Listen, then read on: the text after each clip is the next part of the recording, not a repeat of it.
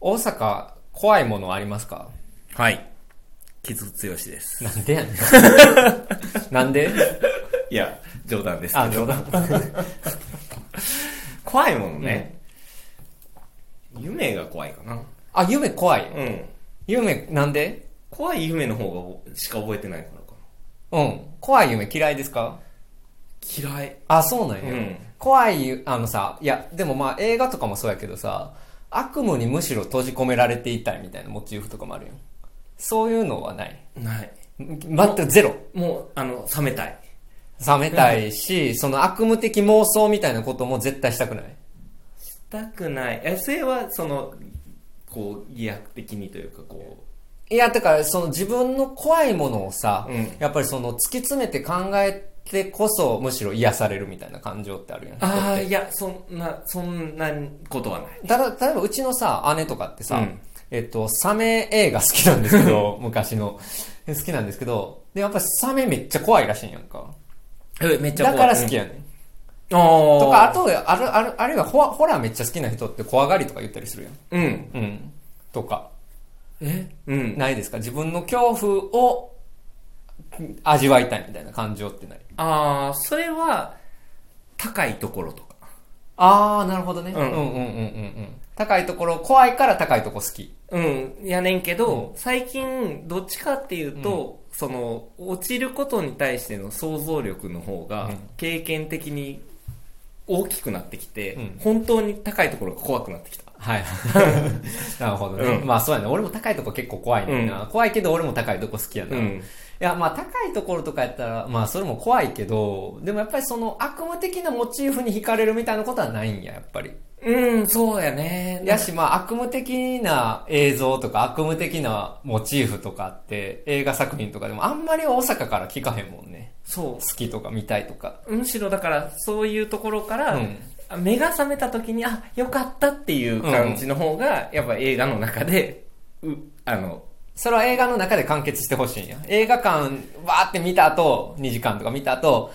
え劇場の外に出た、あ、世界があったって思う ことに快感もない、別に。あー、まあでもそれはそれであるけど、うんでももうあの映画見てる間に冷めてくださいってお思いながら見てるから。なるほどね。じゃあ、やっぱり今日の映画は大阪向きじゃないかもしれないですね。はい、えー、傷強しです。ということで、えっ、と、生活と映画ソロなんですけれども、まあ、大阪くんが今日今、聞き手にいてて、うん。はい。あの、かつ、えっとね、き、昨日配信されてると思うんですけど、えっと、3月から4月の注目公開作を撮った後なので、もう僕結構ヘトヘトなんで、はいまあちょっと、今日はだらっと、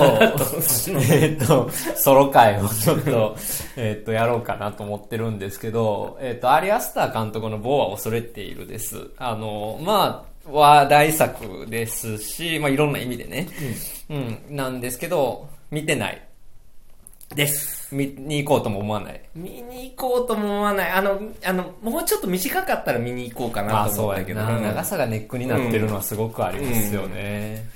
で、まあなんか、まあまあ予想通りっていうか、まあ映画公開されてからもうわけわからんとか、なんか、まあちょっと言葉あれやけど、あれなんか、ね、ネガティブなイメージを広めたくないんやけど、まあ僕の意見じゃなく、まあ思んないみたいな、うんうん意見とかが、まあいろんなところで散見されて、まあ、で、かつ、まあそういう意見が出るのもまあわかると。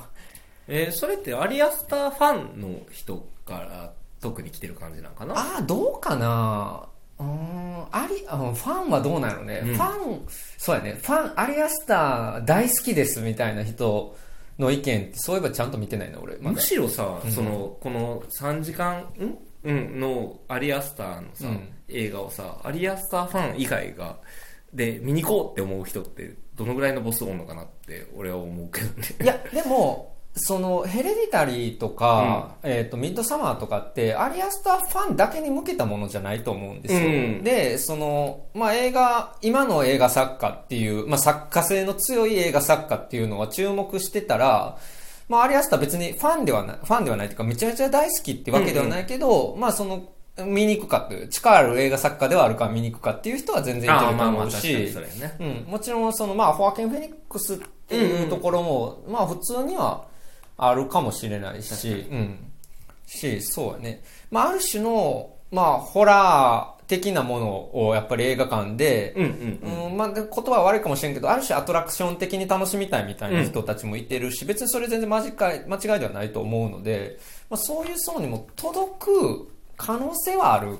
なるほど。うん。けど、まあ3時間置いてきぼりにされる感じは、まああるのはある。やっぱり。なるほど。あるのはあるんですけど、うんその最初の話で言うと、僕怖いものってさ、うん。えーっと、まあ、いろいろあるんやけど、まあ、えっと、例えば人を怒らせることとかすごい怖いんやけど、うん俺うん人を、えー無意識に怒らせてしまうこととか、怖いんやけど、えっとね、僕結構心配性なんですよ。うん。で、まあ、もちろん病名はついて、もちろんっていうか、病名はついてないし、診断されてないから何かその自分は病気ですっていうことはもちろん言われへんねんけど、当事者の方が言ってるからね。ただ、まあ、脅迫観念は強くて、うん、なんかこう自分内ルールみたいなこととかって結構あるんやんか。うんなんか改札のこの番号通らなあかんとか、で、その番号通らないと気持ち悪いとか、うん、なんか、ああ、なんか今日調子悪いんじゃないかとか、なんかそういう、いろいろあるんやけど、うんうん昔、子供の頃知ったジンクスを未だにやってしまうとか、うんまあそういうのはいろいろあるので、俺結構この棒は恐れているは、割と共感してみました、割と。あ、なるほど。まあ、どういう話かっていうと、うんまあ、見てる人もいっぱいおるから、ま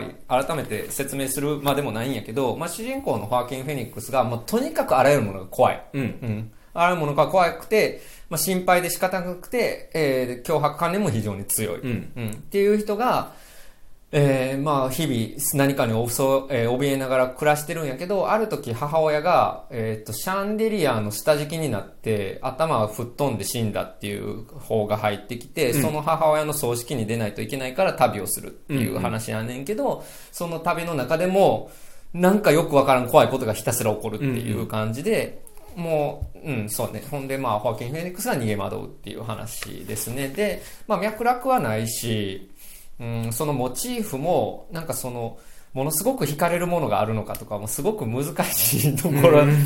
やねんけど、俺は結構要所要所は、えー共感したし、なんかこの鍵が勝手に取られるとか、うん。うん。なんか意味わからん人が侵入してくるとか、まあ、外に出たらなんか事件に巻き込まれるとか、まあそういうのはすごく、うん、なんか自分の身にも覚えもあるし、かつそれがひたすらもうここまでかってぐらい羅列されたら、うん。もう笑うしかないっていう感覚はわかる。けど、これが笑えないっていう人もわかる。から、非常にだからその本当に人を選ぶ映画やんうんっていうのはある。うん。で、まあその難しいな。だからそのさ、俺コメディ好きやねんけど、んコメディの中に恐怖があるっていうのは、すごくよくあるし、別にそれはすごく正しいやり方やと思うやんか。うん今これすっごく笑ってるけど、この笑ってる冷静に考えたらこれって怖いよねっていう、そっちのベクトルは結構あるんやけど、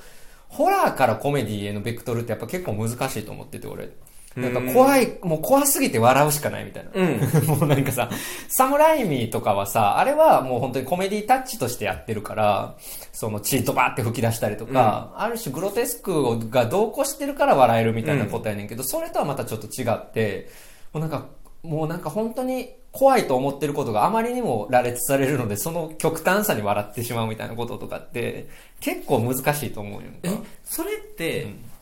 ぜ、全然わからなくて、うんこ、怖いの？怖い。うん。それは、その、ほ本当に恐怖を、やっぱ映画を見てて感じる。うん。うん。けど、それが、こう、でかすぎてというか、うん、でかすぎて笑うのもあるし、ある種メタ化していって、うんうんえ、こんな怖いものいっぱいあるとか、こんなに怖がってる自分なんだみたいな、うんある種のイカ効果もあると思う。うんえ、じゃあ、本当に、だから、一個一個、本当に、観客としても怖いのね。どうやろなどうやろなそれはあんまりないんじゃない？ああ、なるほど、ね。棒は恐れてるに関しては。うん。それは、うん、共感はしうると思うけど、本当に怖い、なんかここまでギガ化されてると、うん怖いっていうのはちょっと抜けていくような気はする。うんで、まあなんかその、アリアスターがこれフロイト的みたいなことを言ってるから、うん。なんかまあちょっとペニスのモチーフが出てきたりとか、あるいはセックスが怖いっていうイメージが出てきたりとかするんやけど、だからそのセックスに対しての恐怖ってさ、やっぱ結構多くの人が持ってるものやと思うやんか。やけど、それを非常にカリカチュアして描くから、それが笑えるかどうかっていう感じかな。うーん。だから、エブリシング・エブレア・オール・アット・ワンスとかは、俺は笑いのツボは全然合わないんですよ。うんで、あれは、俺はちょっとインターネットミーム的やと思うから、うん笑えないんやけど、アリアスターのこれはなんて言ったらいいのそれともまたちょっと違うねんな。え、それだから傷はツボがあったってこと？ある部分では、あ全あ100%ではないけど、うん、ポイントポイントではあるし、もうなんか、そうやね。俺は結構笑え、ある意味笑えるなみたいなところはある。あったかな。うん。なんかまあその、まあチャンネルが合うか合わないかみたいなことはすごくあるんやけど、うんうん、っていうのはすごくありますね。で、まあ、一つ、まあ、この映画で言いたいのはさ、なんかその無理して、その、なんていうん、あの、全部分かったとか、うん。思わなくていいし、で、かつ、その、俺、やっぱ考察って苦手やからさ、うん。その、ここ、この、うん、なんかこの描かれてるこれがどういう意味があってうん。みたいなことを、まあ、うん、やりすぎたらちょっと陰謀論的にもなっていくしさ、あんまり良いと思わないんやし、やらなくていいと思うんやけど、ただなんかこう、理解できないから面白くないっていう結論にはあんまり、うん。うん。僕は賛成できないかなっていう感じなんですよね。だから理解の範疇を超えたものが面白いっていう感覚って人間ってあるはずなので、うん今俺さっき共感するみたいなことも言ったけど、もちろん共感するとか、いや意味わからんみたいなこともこの映画いっぱい出てくるんやけど、その意味のわからなさを楽しむ映画っていうか、うんうん。みたいなとものはあるよねとは思うんやんか。で、まあこのアリアスターに関して言うと、まあ3作目ですよ、長編ね。うんうんで、えーっと、まあ、ヘレディタリーっていうもう絶大なやっぱりデビュー作があったので、あの作品としてよくできたものに比べると、やっぱりボーは恐れているは失敗作か、うん、どうかって言われたら、俺はやっぱり、まあ、ある種失敗作やなとは思う、うん。うん。破綻してると思うし、でも、その破綻っていうもの自体がコンセプトの映画なので、なんかそういうものがあってもいいと思うし、なんかそれが、なんかこういう規模で、ある意味受け入れられ、ある意味嫌われる作家って、すごく貴重やなとは思うので、うん俺は決して、なんかこう、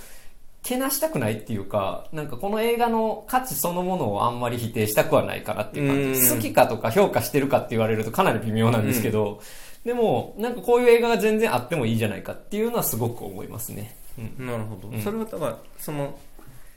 この、い現代の映画として、やっぱ、アリアスターはこれを撮るべきやった。うん、あの、まあ、A24 はもうちょっと暴走止めた方が良かったんじゃないかなとは思います。で、やっぱ今ちょっとプロデューサーが弱い時代って言われててさ、うんそして、なんかプロデューサーがバス、いやもうこれバッサリ1時間切る切った方がいいでしょうんって言って、やっぱりやった方がいい部分、まあ、この映画に関してはあったかもしれない、やっぱり。やっぱりその、アリアスターを好きにさせたことの功罪っていうのはすごくある、この映画に関しては。けどまあ、うん、そこも含めて、まあ、学んだところがあるんじゃないですかね。なんか、言うて3作目やからね、うん。っていうのもあるし、で、これさ、まあ、その、なあらゆるものが怖くて怖くて仕方ない主人公が、それでも世界に出ていくっていう話なんやんか。うんで、まあそこで、もうさらに怖いことは起こるし、そしてそれでもちろん単純な成長感にならずに、なんかもう、うんもうほんまにまあ旅出ん方が良かったんちゃうかみたいな感じでもあるん。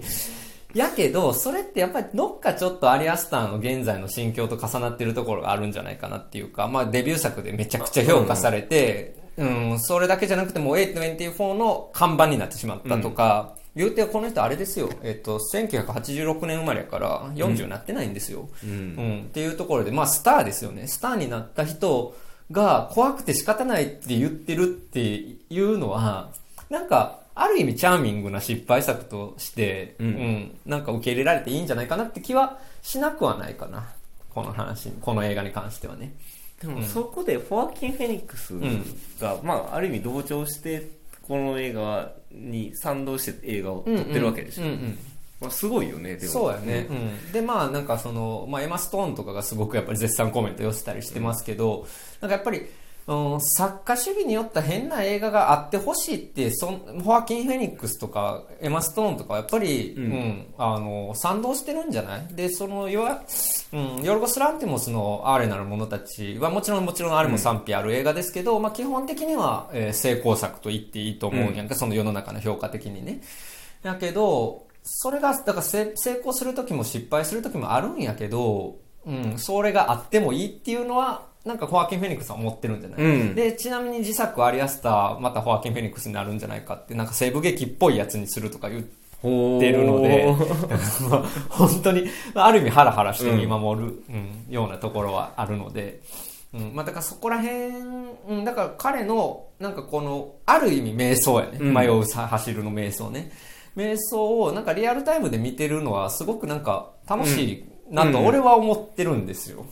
ボア恐れているに関して。結構怒ってる人もおるんやんか。要は、こんななんか、ナルシスティックな、うんこんな破綻した3時間に付き合わせるなんてみたいな感じで。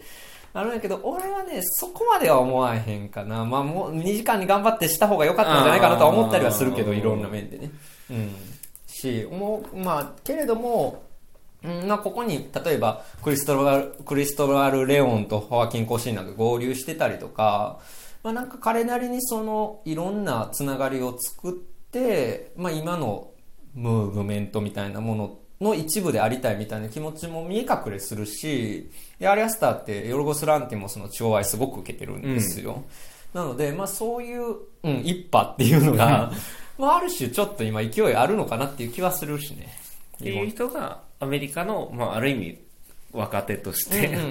うん。でこの大きい作品を撮ったっていうそうやね。ただ逆に言うと、まあそういう、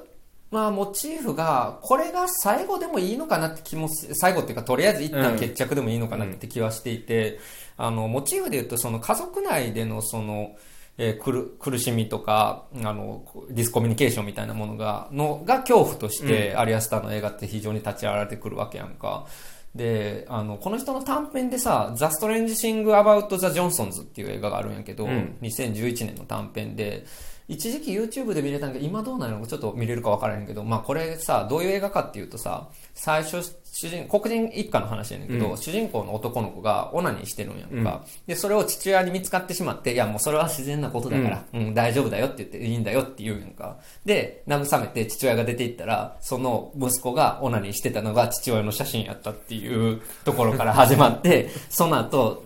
と月、年月が経ったら、父親、えー父親が息子の性奴隷になってるって映画なんか、どんなんやねんと思うけど、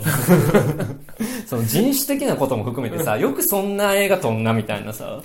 ところもあって、まあそこで母親が狂っていくみたいな話なんですけど、で、まあその、まあ母親と息子の、えー非常に、えー抑圧的な関係っていうのが、ヘレディタリーでもモチーフになっていって、えーボーイズ・アフレードはすごくそこがある。うん。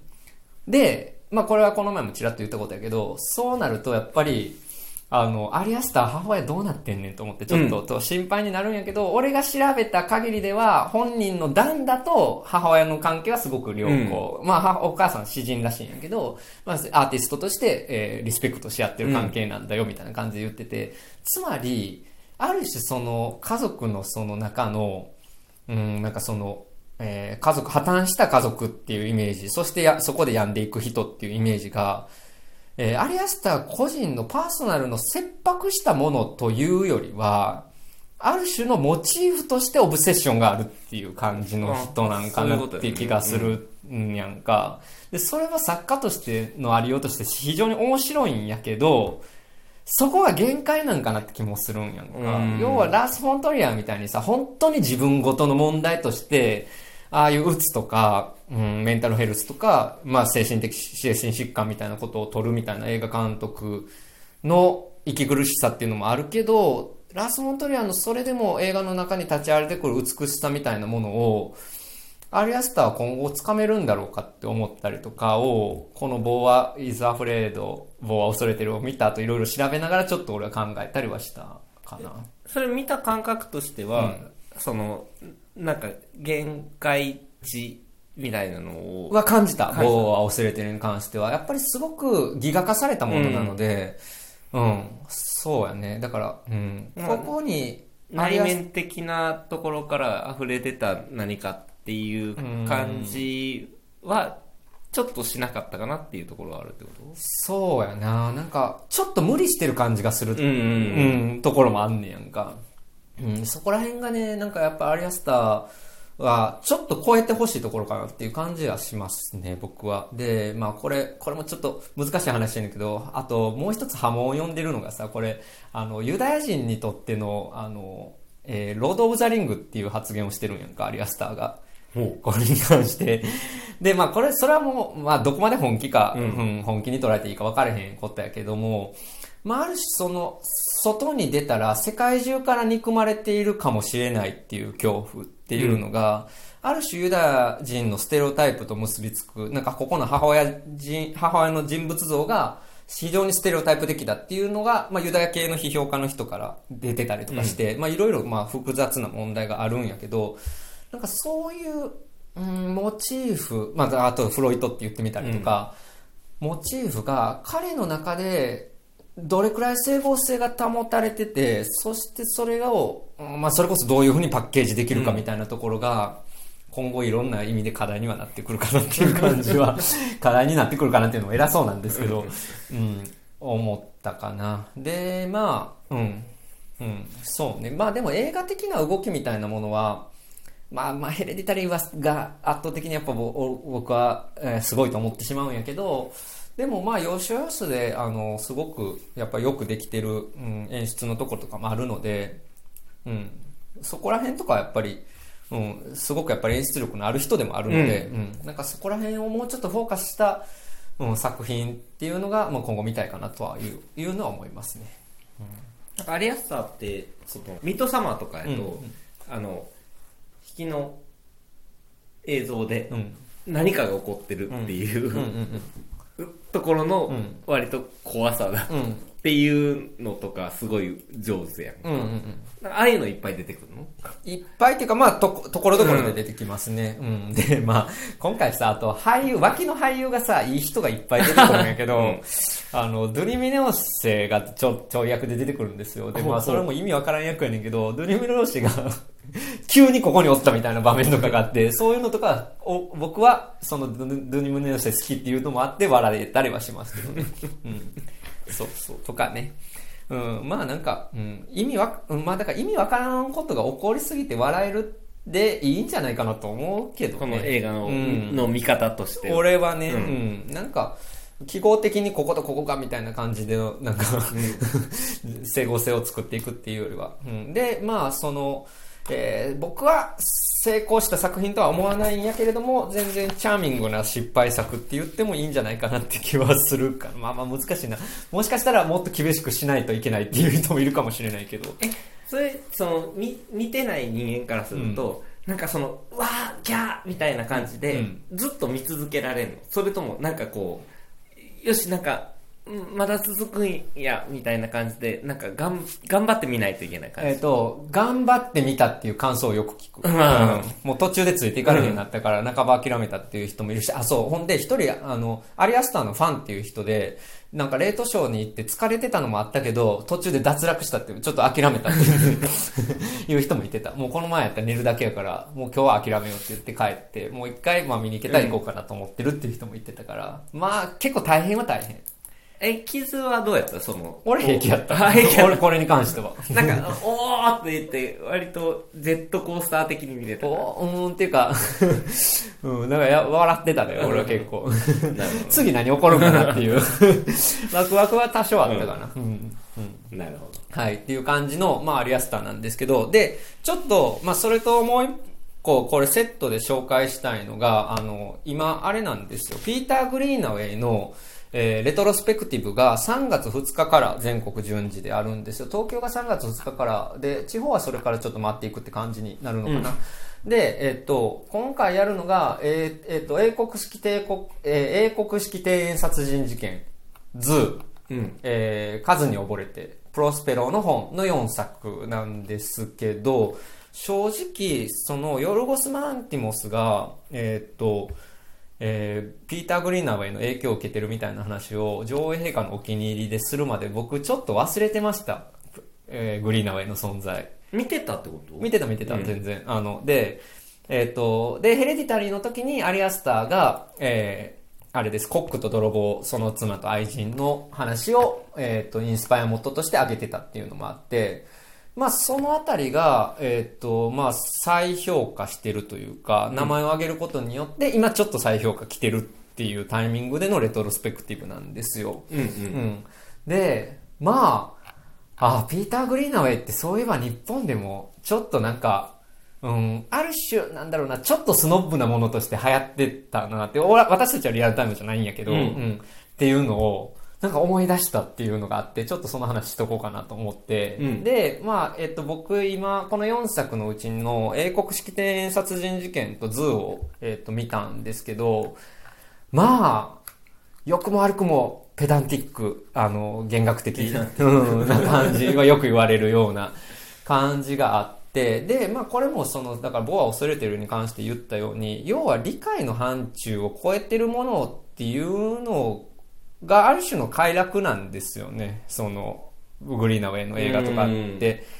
うん、で、ちょっと嫌味な感じもあるんやんか、その、ちょっとね。え、わかる？みたいな感じで。そうやね。で、まあ、この人画家になりたかった人で、その、美術史のモチーフとかがすごくよく出てくるので、まあ、僕もそれ全然、あの、詳しくないので、なんか、わからない、切らへんところがいっぱいあるし、そういう意味が、うん、ちょっと隠されてるんやろうなっていうのは、鼻につくといえば鼻につくんやけど、でも、うんなんていうかな、ある種、そのスノブなもひものの、嫌みったらしさがそれこそちょっと笑いになるみたいな感じっていうか、やっぱりイギリス的やなと思うし、いろんな意味で。だからモンティ・パイソンと比べる人とかもいてるし、特に食作とかは。それはちょっとわかるんやんか。で、英国式庭園殺人事件とかって、あの、本当にまあ、えっ、と、金持ちというかね、えっ、と、うん。の嫌な感じっていうのをからかってるようなところもあるので、なんかそういう、うん、ちょっと、うん、嫌みったらしさがじわじわ気持ちよくなってくるみたいなところは、うんまああるなっていうのがすごくあるし、で、もう一つ、これ、レトロスペクティブのポイントは、マイケル・ナイマンの音楽全部、マイケル・ナイマンが、えー音楽やってるっていうのもポイントで、まあ、これ以外にもマイケル・ナイマンがグリーナウェイの映画いっぱい担当してるので、うん。はいやけど、そっか、マイケル・ナイマンの CD とか借りてたなとか思い出したもん、やっぱり。なんかその、なんかそのグリーナウェイとかさ、まあピアノレッスンとかもうん音楽やってるけど、なんかそういうグリマイケル・ナイマンの音楽聴いてこそみたいな空気感って、俺らの世代にもリアルタイムじゃないけど、じんわり伝わってたからさ、あー。なんかそういうのをちょっと強烈に思い出したし、今久しぶりに、うん、グリーナウェイの音楽を見たら、まあすごく、うん、扇情的っていうか、煽ってくるような音楽、ミニマルな、まあミニマルミュージックですけど、うん。がガンガンかかるっていうのは、まあこれは独特やなとは思ったね、すごく。で、まあ今回は、えっと、特にズーの取り上げてるんやけど、まあズーはどういう話かっていうと、双子の兄弟が、その、まあ、えっとね、ある事故で、ど、二人同時に妻を亡くすんやんか。うんで、妻が、妻って死んだら腐っていくんかなみたいな。どこから腐っていくんやろみたいな話を最初にしてるんやけど、うんそこからその双子が動物が腐っていくっていうのに取り憑かれるっていう話なんですよ。ほうん、で、まあそれが何なのかとか、あるいはもうひたすら嫌みったらしく左右対称の構図が、まあ双子っていうモチーフをつく、使って出てくるとか、まあ意味慎重で、うん、なんか、え、これって何を表してるのとかいう感じの、まあまあまあまあ、なんかその本当にスノブな感じなんですよね。でもなんかそのスノブさみたいなものをずっと味わってることのある種マゾヒスティックな快感を刺激する作家なのかなっていう感じがちょっと久しぶりに見てて思いましたね。観客側のってこと？しかもそうそうそう、う、うん。んうん。っていうのは思ったし、まあでも、まあそれこそ俺はちょっとこれ笑える感覚もあるなとも思ったしね。うん。で、なんかその、うん、なんかグリーナウェイのこと忘れてたけど、なんか今ちょっとそういう感じでリバイバル来るの面白いなっては思ったね。だからまあだからアリアスターとか、まさに、えーヨルゴス・ランティモスの名前を通して、この辺りが解雇されるっていうのっていうのは、ちょっと面白い現象だなと思ったので、3月2日から、うんうん。うん。今回あの、無修正なので、うん、あの、裸とかもいっぱい出てくる映画やけど、ズーとかって、それもあの、無修正なしになってるので、えっと、中、うん、あの、映画としても見やすいものになってる。あの